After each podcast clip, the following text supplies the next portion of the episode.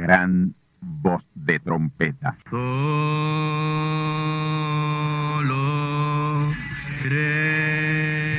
Saludos amigos y hermanos radioyentes. Están ustedes en sintonía con la audición radial Gran Voz de Trompeta, con el mensaje final de Dios al mundo, a la iglesia y a su pueblo escogido.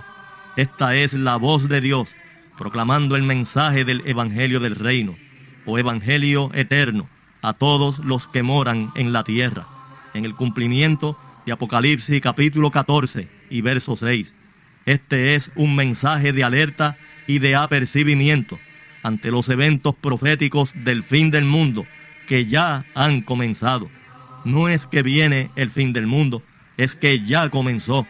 Y en esta audición radial ustedes se mantendrán bien informados y apercibidos sobre cómo asegurar la salvación y la vida eterna, que es lo importante ante tales eventos. A continuación, ustedes escucharán no un mensaje doctrinal ni dogmático, sino la pura palabra de Dios, probada con las escrituras, la verdad como la verdad es, pues conoceréis la verdad y la verdad os libertará.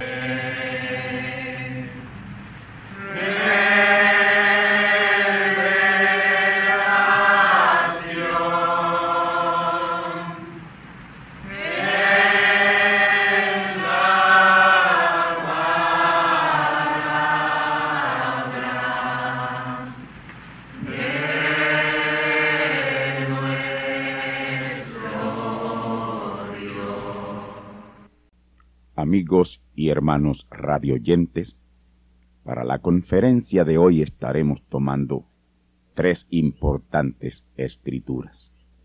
Salmo 110, versículos 1 al 5. Escuchemos. Jehová dijo a mi Señor, siéntate a mi diestra, en tanto que pongo tus enemigos por estrado de tus pies la vara de tu fortaleza enviará el Señor desde Sión. Domina en medio de tus enemigos. Tu pueblo será lo de buena voluntad en el día de tu poder, en la hermosura de la santidad desde el seno de la aurora. Tienes tú el rocío de tu juventud juró Jehová, y no se arrepentirá. Tú eres sacerdote eterno, según el orden de Merquisedec. El Señor a su diestra herirá los reyes en el día de su furor. Y ahora, Génesis capítulo 14, versículos 18 y 19. Entonces Merquisedec, rey de Salem, sacó pan y vino, el cual era sacerdote del Dios alto, y bendíjole y dijo, bendito sea Abraham, del Dios alto, poseedor de los cielos y la tierra. Y tercera escritura, Hebreos capítulo 7 versículos 1 y 2. Porque este Merquisedec, rey de Salem, sacerdote del Dios Altísimo, el cual salió a recibir a Abraham, que volvía de la derrota de los reyes, y le bendijo, al cual asimismo dio Abraham los diezmos de todo primeramente él se interpreta rey de justicia y luego también rey de Salem, que es rey de paz.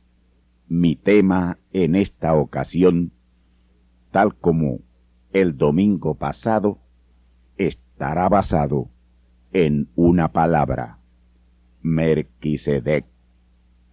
Merquisedec son muchas las personas que me han preguntado o me han sugerido que les dé alguna información o alguna revelación sobre Melquisedec.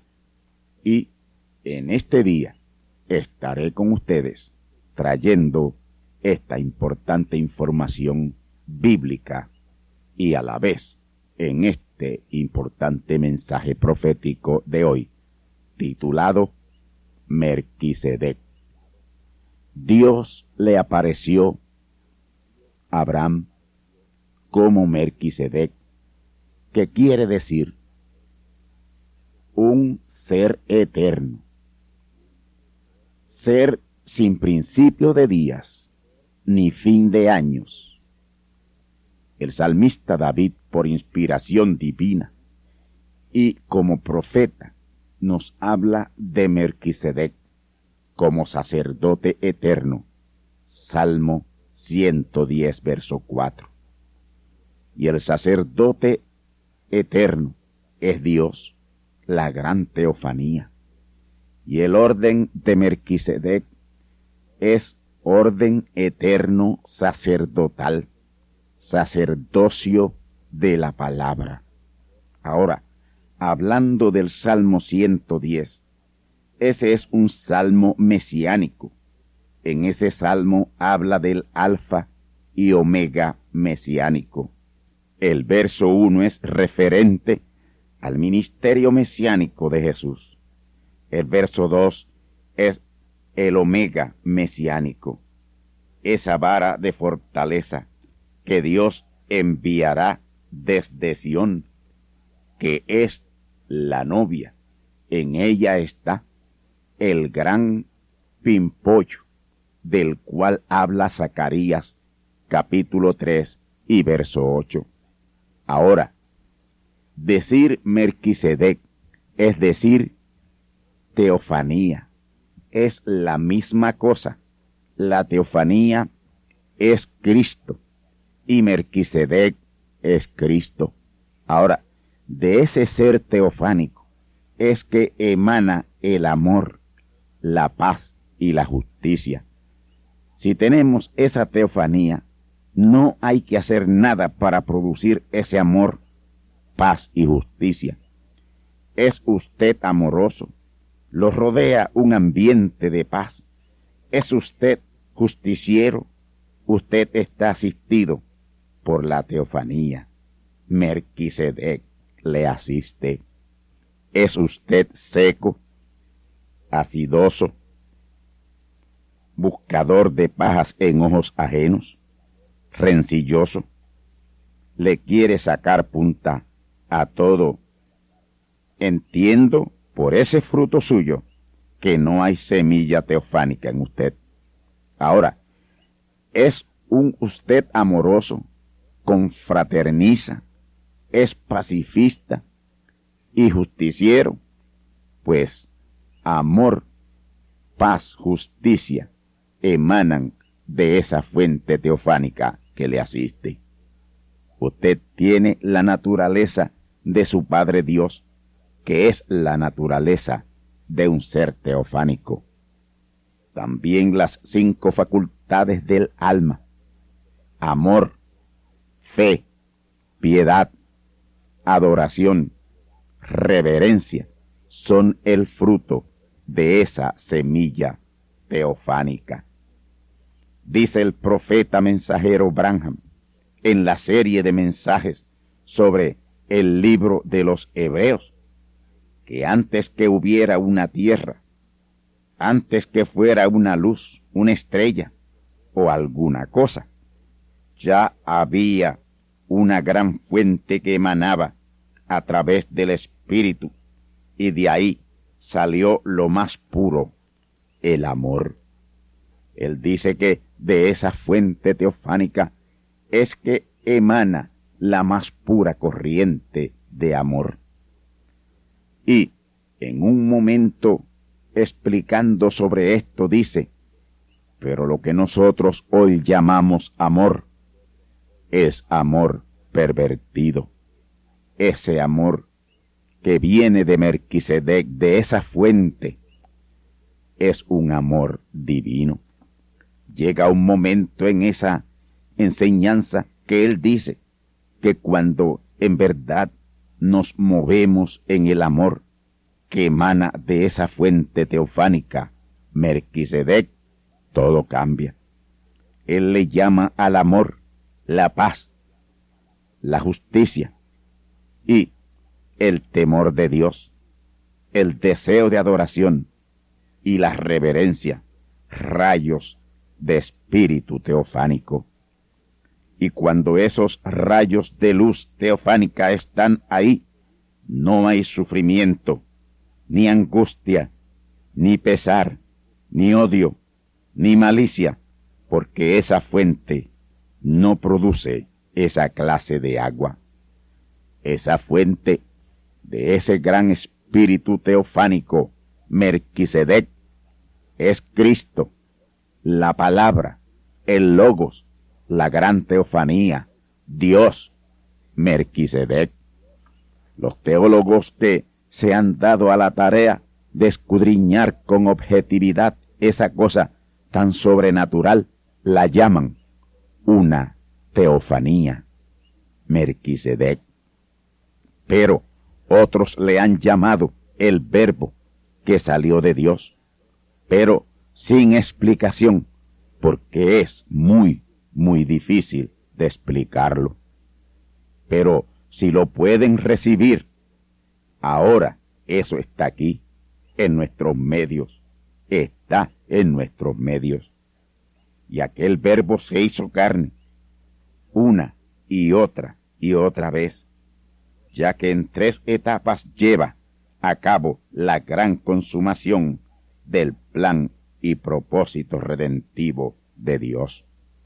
Esa gran teofanía, ese gran Merquisedec, el verbo, la palabra, no tuvo principio ni tiene fin, es eterno.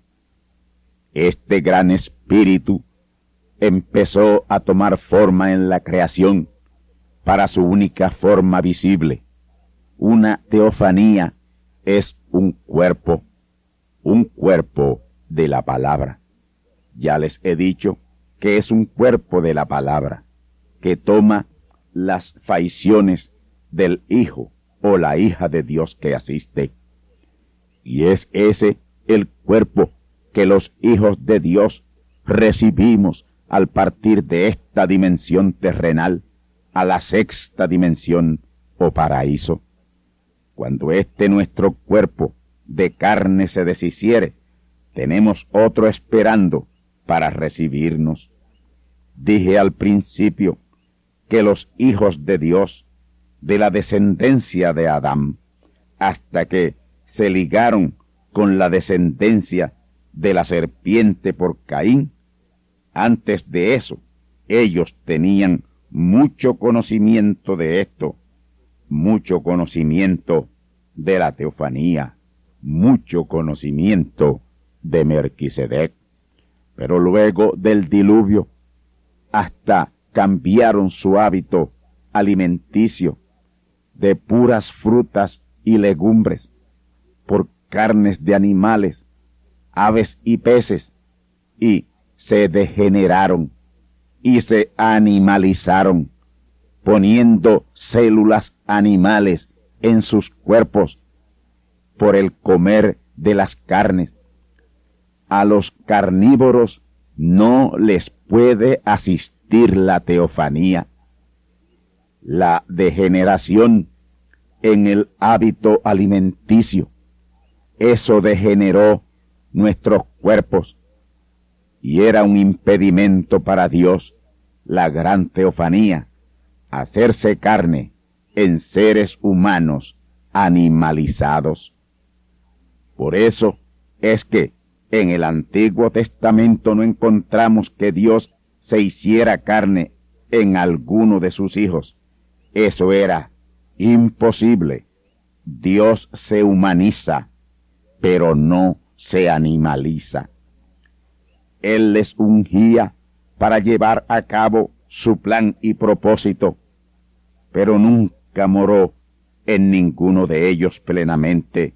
No pudo, sencillamente no pudo, por la animalización de sus cuerpos. El primer hombre en quien Dios, la gran teofanía, el verbo, el logos, Merquisedec, se hizo carne, fue en Jesús el principio de la nueva creación. Dios se hizo carne en Jesús porque en su cuerpo no habían células animales. Él fue un Merquisedec. Esa nueva creación consistió en crear un espermatozoide y un huevo para producir un hijo sin contaminación, no animalizado, para poder morar plenamente en él y comenzar con él la redención de la vieja creación para regresarla y traerla a lo que fue cielos nuevos y tierra nueva. Recuerden que Jesús fue la manifestación por primera vez en la tierra de la gran teofanía que creó el universo, Merquisedec. La creación comenzó cuando Dios, la gran luz, la gran energía, la gran teofanía, el gran Merquisedec dijo, sea la luz. Dios siempre ha sido luz energía. Y de esa gran luz salió la luz cósmica. Y esa luz cósmica se dividió en células de luz, células que salieron de la luz de Dios, cubriendo el infinito universo de energía. Teofanía y energía es lo mismo. Y esas son células vivas de luz células vivas de luz eterna, luz que no debe acabarse, que no debe extinguirse o agotarse, pero se agota, se extingue por su mal uso. Ahora, ¿por qué se acaba? ¿Por qué se extermina? Por el mal uso de esa luz. La mecha de esa luz es el cuerpo. Luego que Adán, el primer hijo, se hizo pecado, ahí empezó a perder energía. Ahí la mecha empezó a extinguirse. Antes de eso, la mecha estaba sumergida en la lámpara teofánica, con luz inagotable, energía inagotable, en Merquisedec. Y cuando el hombre empezó a comer carnes, la corrupción y muerte de las células se aceleró y la luz se empezó a agotar más rápidamente y la energía comenzó a menguar. Aquí debo tocar un punto importante sobre la energía y es el siguiente. Todo verdadero hijo de Dios bien estructurado en su cuerpo físico en cuatro rayos de luz cósmica y un cerebro con mil computadoras desde que Adán cayó. Pero el primer hijo de Dios, Adán, Oish, vino en ciento veinte rayos de luz cósmica y un cerebro con treinta mil computadoras. Pero cuando éste se hizo pecado, con el pecado de su compañera Isha, Ahí quedó en solo cuatro rayos de luz cósmica y un cerebro con solo mil computadoras. Hoy, a los 25 o 30 años, se apaga el primer rayo de luz cósmica de esos cuatro rayos de luz en que somos estructurados. Entre los 30 y los 50 años se apaga o se pierde el segundo rayo de luz cósmica de nuestro cuerpo.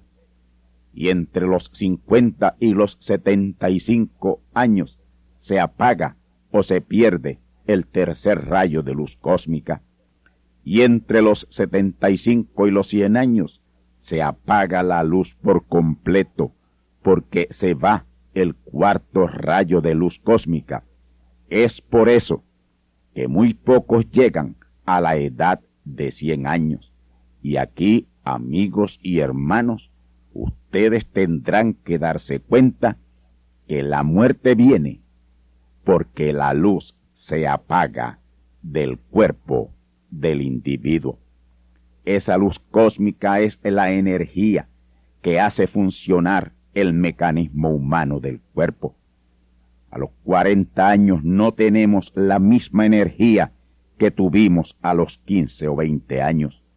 A los 65 o 70 años, mucho menos energía. Y ya ahí se nota la impotencia de acción de órganos vitales como los órganos reproductivos.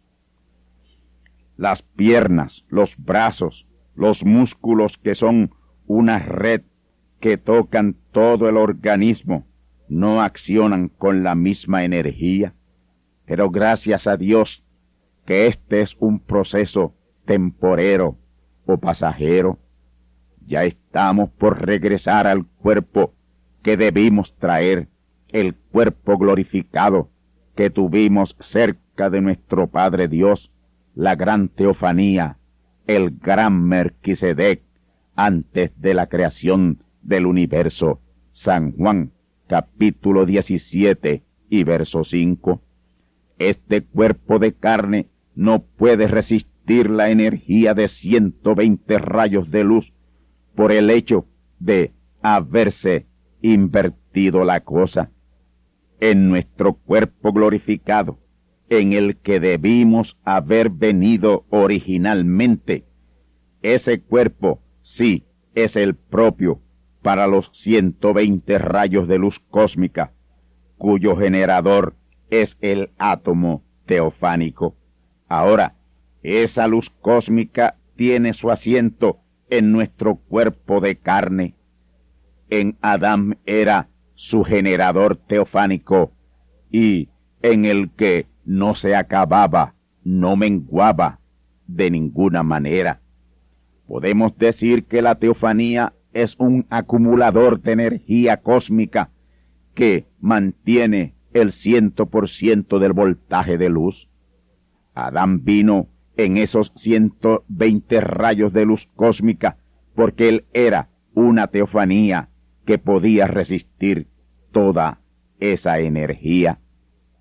Cuando Adán o Ish se hizo pecado con el pecado de su compañera Isha, ahí mismo él sintió el cambio, notó la gran diferencia. Adán se sintió tan mal que se escondió y de cierto deseó que se lo tragara la tierra. Génesis 3.7. El postrer Adán Jesús sabía lo que le sucedería al quedar carne teofanía y no deseaba hacerse pecado. El cambio de Adán fue tan violento y tan sorpresivo para él que allí mismo se dio cuenta lo que había perdido y ya no tenía. Lo que dice Génesis 3.7 de que sus ojos fueron abiertos no es meramente que los tenía cerrados. Ver es un sentido del cuerpo que Adán no tenía que usar mientras era una teofanía carne. Eso lo que quiere decir es que súbitamente se encontró actuando con los sentidos del cuerpo y no con los sentidos de su alma y teofanía. Génesis 3.8 dice que Adán fue y se escondió entre los árboles. Estaba arruinado, había caído del cielo a la tierra. Adán se escondió de la presencia del Dios con quien había estado confraternizando en confraternización gloriosa y su sublime compañía por más de mil años. Adán perdió ciento dieciséis rayos de luz cósmica de una vez en el mismo instante de tener el clímax de su eyaculación con su mujer Isha. Ahora, Hoy después de miles de años, cuando eso sucede, aún se nota la pérdida de energía. ¿Cómo sería con Adán? Hoy estamos casi sin luz, sin energía.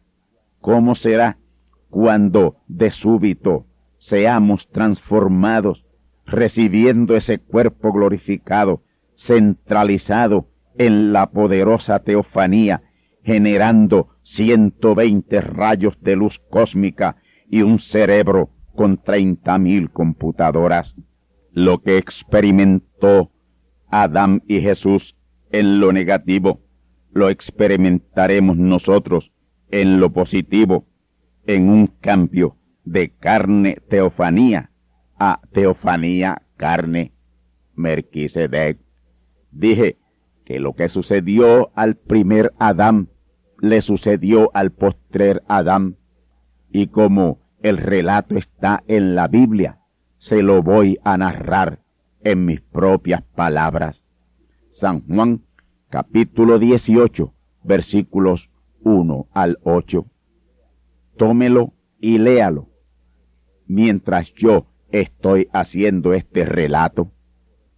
Noten que Jesús llegó al arroyo de Cedrón, al huerto de Getsemaní, y en ese huerto le habría de suceder a él exactamente lo mismo que le sucedió a Adán en el huerto de Edén.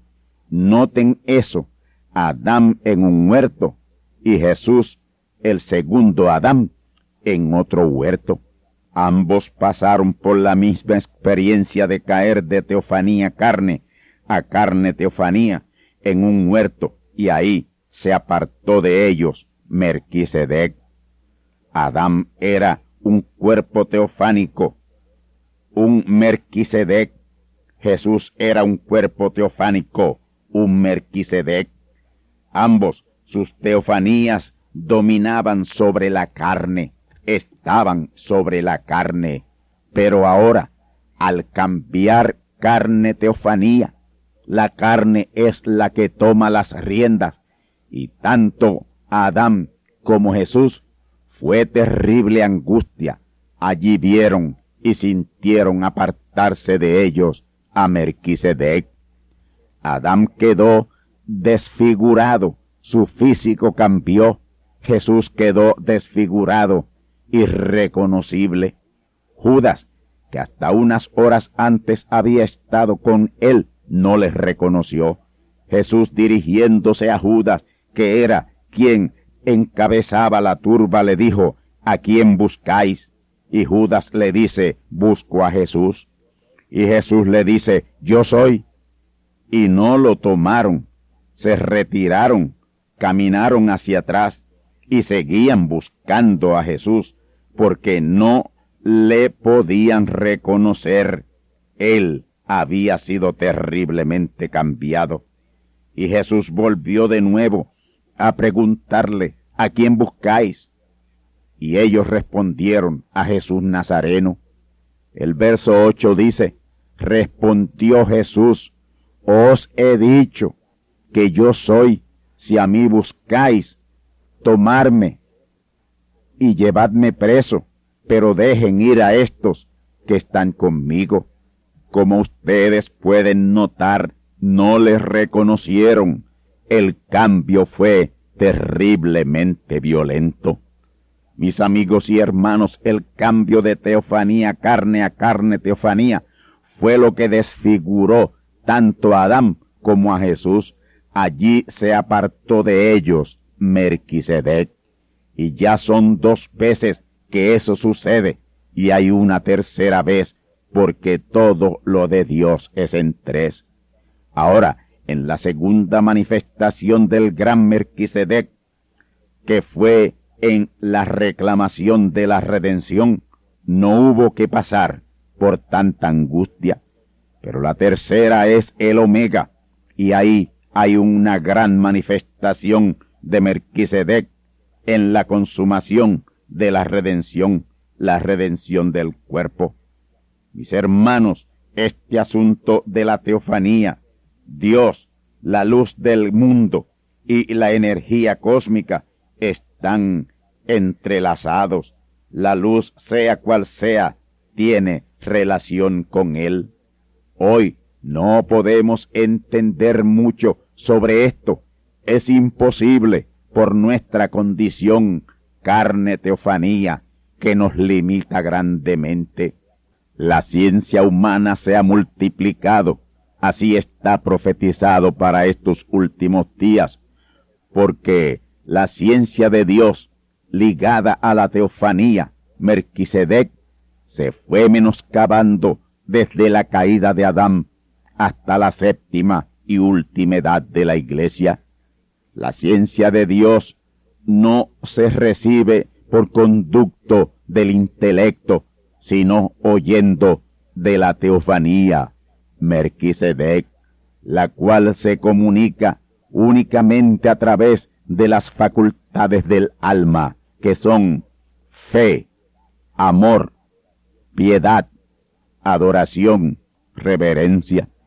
Tenemos que estar en actitud reverente de adoración y meditación para hacer que esa fuente teofánica, Merquisedec, esa gran luz emita el resplandor de la fe, la revelación, el conocimiento sobrenatural. Hace quince años que el Señor me reveló que debíamos cambiar nuestro régimen alimenticio si queríamos recibir y creer y entender la tercera etapa de la revelación de la palabra, que es en la cual estamos actualmente. Y los que hemos obedecido sabemos que si no lo hubiéramos hecho, nada habríamos podido recibir. Hubiera sido imposible, pero hoy, por haber obedecido, Merquisedec nos está asistiendo y algo podemos entender. Tal vez usted no haya entendido este mensaje que yo le he predicado hoy. Usted necesita prepararse para ello. Entonces, dentro de esa tercera etapa de la palabra, hemos tenido la revelación de lo que significa que carne y sangre no heredan el reino de Dios. Primera Corintios capítulo 15 y verso 50. Esa carne a que hace referencia Pablo es carne animalizada y sangre animalizada con sangre animal. Por eso la palabra dice, carne con su sangre no comeréis, porque es abominación a Dios. En Hechos capítulo 15 y verso 20, parte final, los apóstoles le dijeron a los gentiles que habían creído que se apartaran de sangre. Y de la única manera que se come sangre es comiendo carnes. Toda carne tiene sangre animal, incluyendo peces y aves. Si usted no quiere comer sangre, tiene que ser vegetariano completamente. El alimento vegetariano produce sangre, elaborada por el mismo organismo, que no es sangre animal, sino sangre humana, verdadera sangre, correcta sangre, pura sangre. Yo quiero que reciban y crean los candidatos a cuerpos glorificados, que no puede haber el más mínimo rastro de sangre animal o célula animal para la transformación del cuerpo. No puede haber, no debe haber ninguna célula animal en su sangre. La transformación de este cuerpo a un cuerpo glorificado es para la integración total de la teofanía al cuerpo glorificado eternamente, un Merquisedec con un sacerdocio eterno. Si nosotros queremos oír de nuestra teofanía, tenemos que quitar los obstáculos que lo impiden, aisladores de corriente. Las carnes son aisladores de la corriente teofánica, y eso hasta los demonios del espiritismo lo saben. Recuerden que los demonios creen y tiemblan. El espiritismo, sus sesiones espiritualistas son los martes y los viernes regularmente.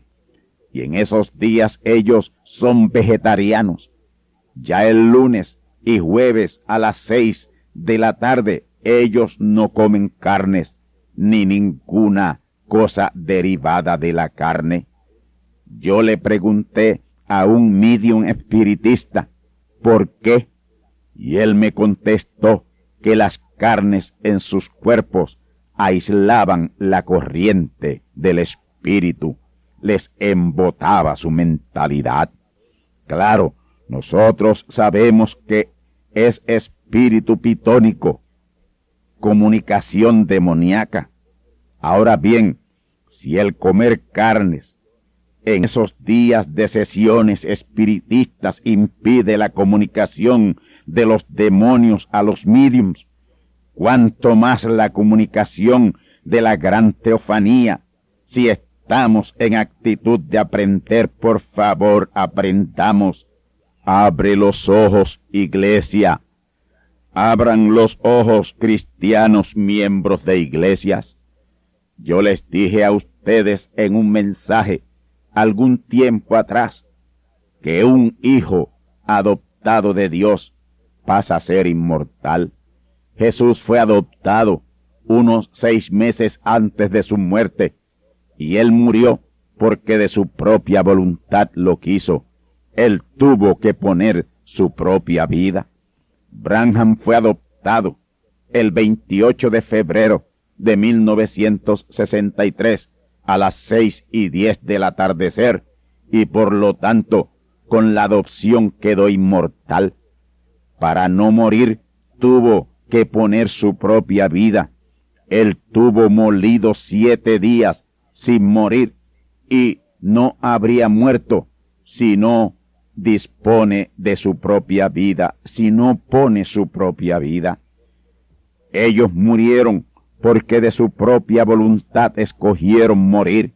Eso estaba en la potestad tanto de Jesús como de Branham. Pero como la perfecta voluntad de Dios era que murieran y derramaran sus sangres para la validación de los pactos que cumplían, ellos al tener esa revelación escogieron morir y el otro hará lo mismo. Ahora, Adán era inmortal. Lo que lo hizo a él mortal fue hacerse pecado con el pecado de su compañera Isha. Jesús era inmortal.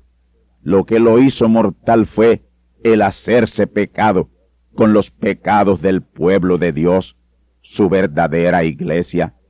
Cuando Adán se hizo pecado con el pecado de su compañera, su esposa, ahí salió de él la teofanía que estaba integrada a su cuerpo de carne que le hacía teofanía carne, Merquisedec, y ahí quedó un mortal por la desintegración teofánica.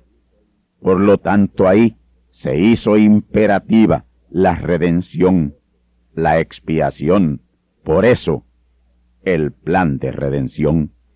En Génesis 3.6 está el relato del pecado alcanzando al inmortal Adán y haciéndose mortal.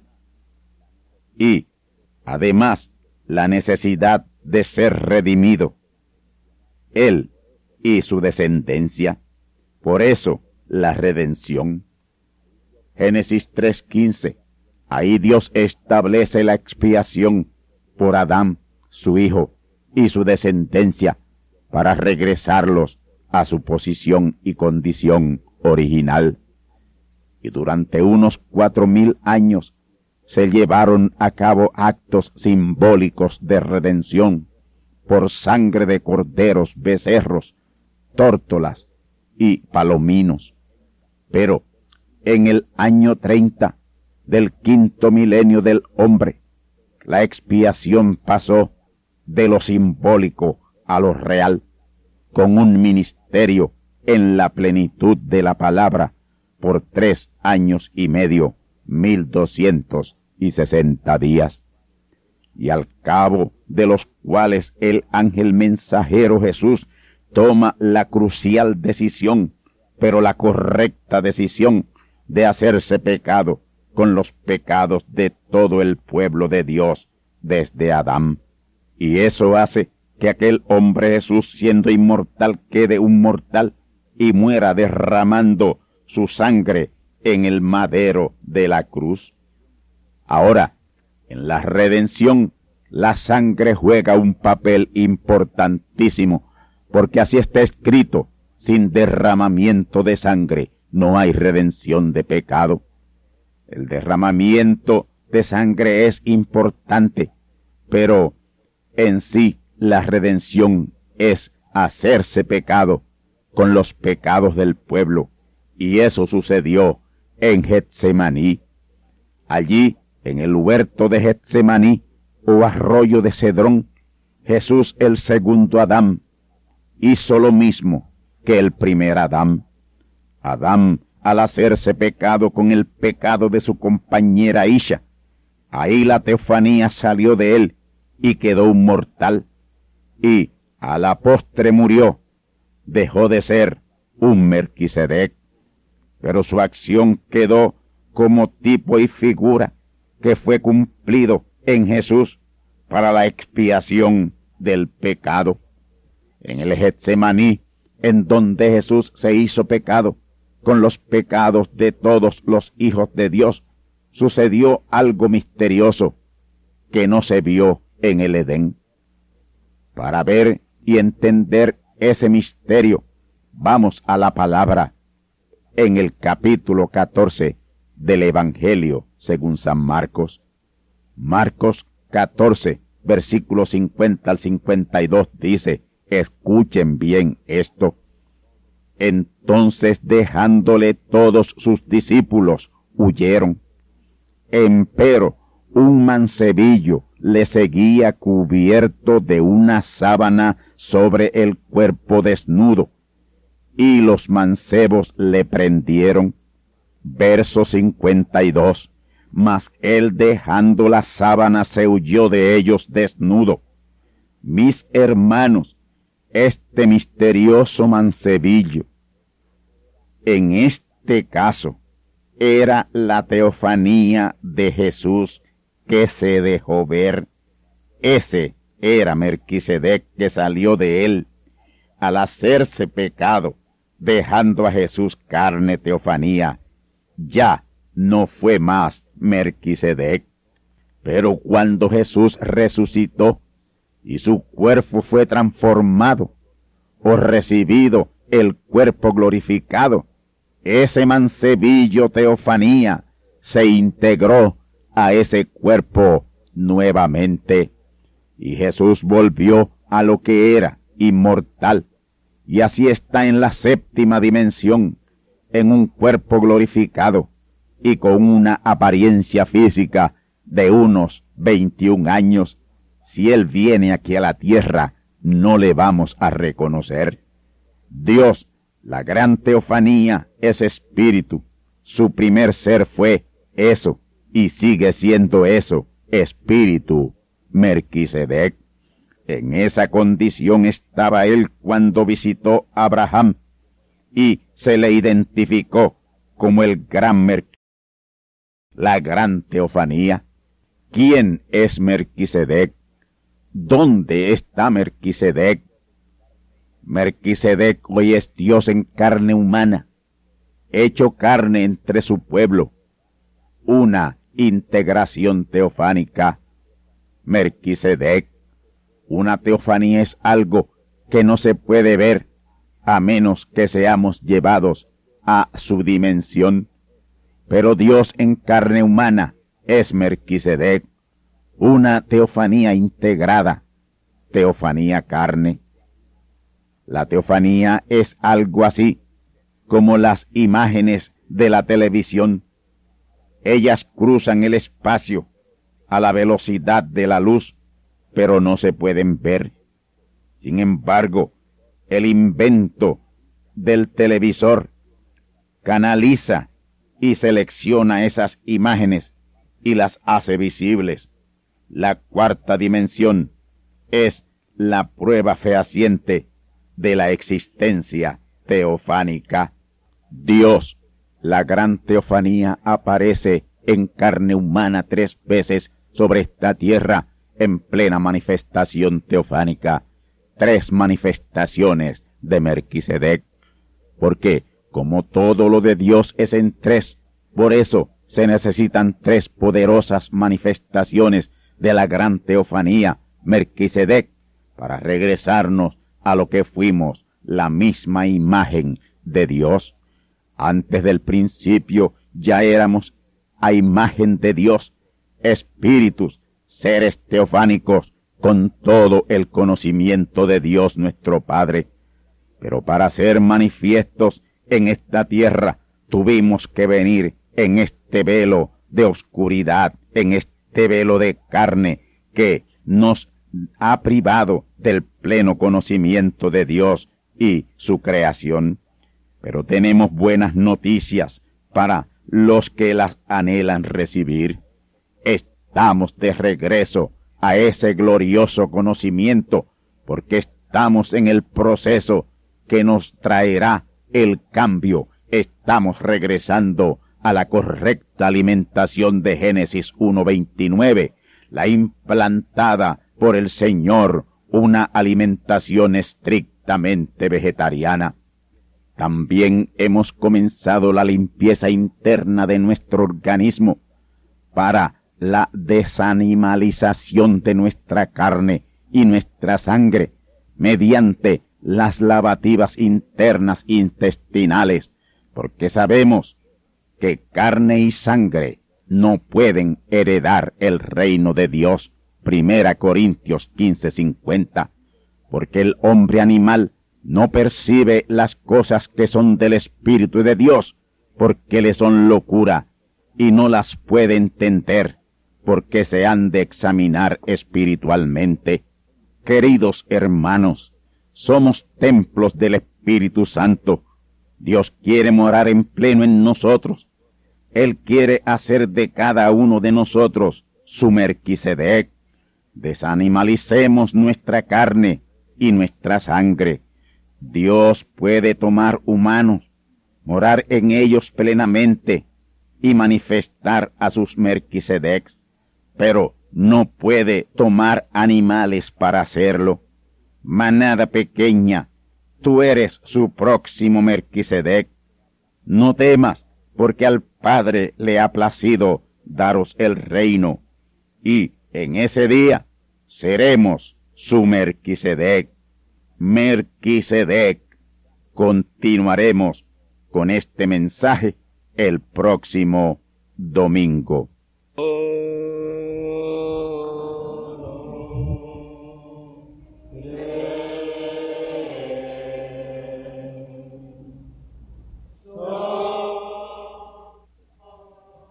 Este es el momento de la palabra hablada, para liberación y restauración física y espiritual. Sean sanados los enfermos, restaurados los cuerpos, que le falten miembros o extremidades, muera todo germen, virus o bacteria, y sea expulsado todo espíritu de enfermedad. Por Cristo, el gran Merquisedec. Amén. Amigos y hermanos, sintonizan ustedes la audición radial Gran Voz de Trompeta, con el mensaje final de Dios a su pueblo. Es tiempo de identificarte.